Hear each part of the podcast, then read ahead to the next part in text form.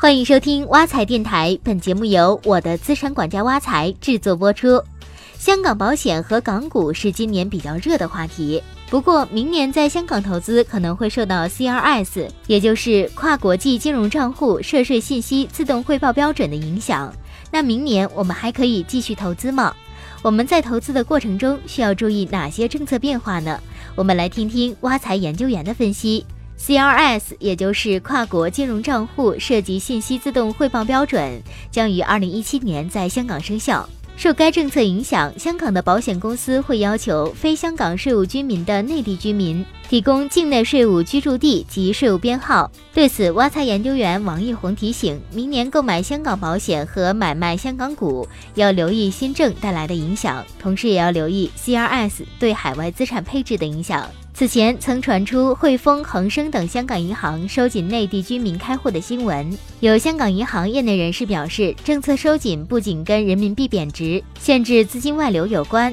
也是考虑到 CRS 从明年起就在香港生效，今后对金融账户监管更严密有关系。比如从上月起，香港友邦保险就针对 CRS 进行了政策调整。要求从二零一七年一月一日开始，客户购买新保单需要提供自我证明。自我证明是保单持有人或者申请人就税务居民身份作出一份正式的声明，申报资料包括税务居住地及税务编号。目前，香港友邦保险已经将自我证明的要求加入新版投保申请书。如果客户不能提交相关税务信息，就不接受其投保申请。除了香港保险，明年起，内地居民在开立香港账户时，也需要填报内地税号，也就是内地身份证号。此外，受美国国家税务局发布的一份海外账户纳税法案实施细则条款影响。开户资料里要对是否是美国税务居民进行申报。一些香港证券经纪商近期也在通知开户炒港股的内地居民完善相关税务信息，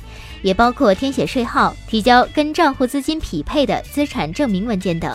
CRS 是国家间为提升税收透明度和打击跨境逃税而制定的资料收集及汇报新规则，参与税务管理辖区的金融机构都必须遵守，并且进行尽职审查程序，以及提交非本地税务居民的财务资料。CRS 的制定建立在美国海外账户纳税法案（俗称“肥咖条款”）和欧盟储蓄指令等信息共享法规基础之上。挖财研究员王毅红表示，截至目前，尚未有 CRS 参与国或地区与中国形成匹配关系，尤其是中国外流资金喜欢的目的地美国，跟中国暂时没有交换基础。但内地居民在香港交易就要遵守 CRS 的相关规定。那在 CRS 的大背景下，内地投资者要如何配置海外资产才能更有利呢？有理财专家表示，新政将使规划身份变得更有技巧，因为国籍不等同于税务居民，即使拥有一个低税或者免税的国家的国籍，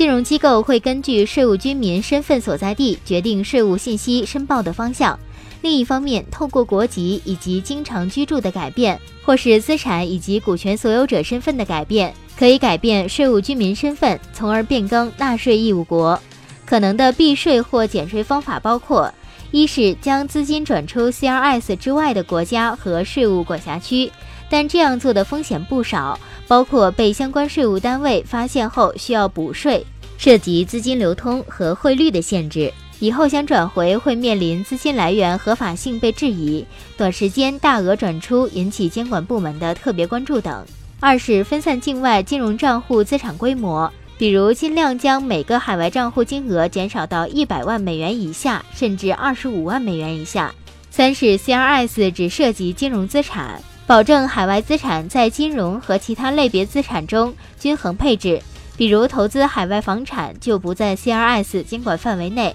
此外，珠宝、艺术品、古董、贵金属、公司股权等不属于金融资产的品类。四是，在资产配置和管理中引入信托架构，进行合理税务规划。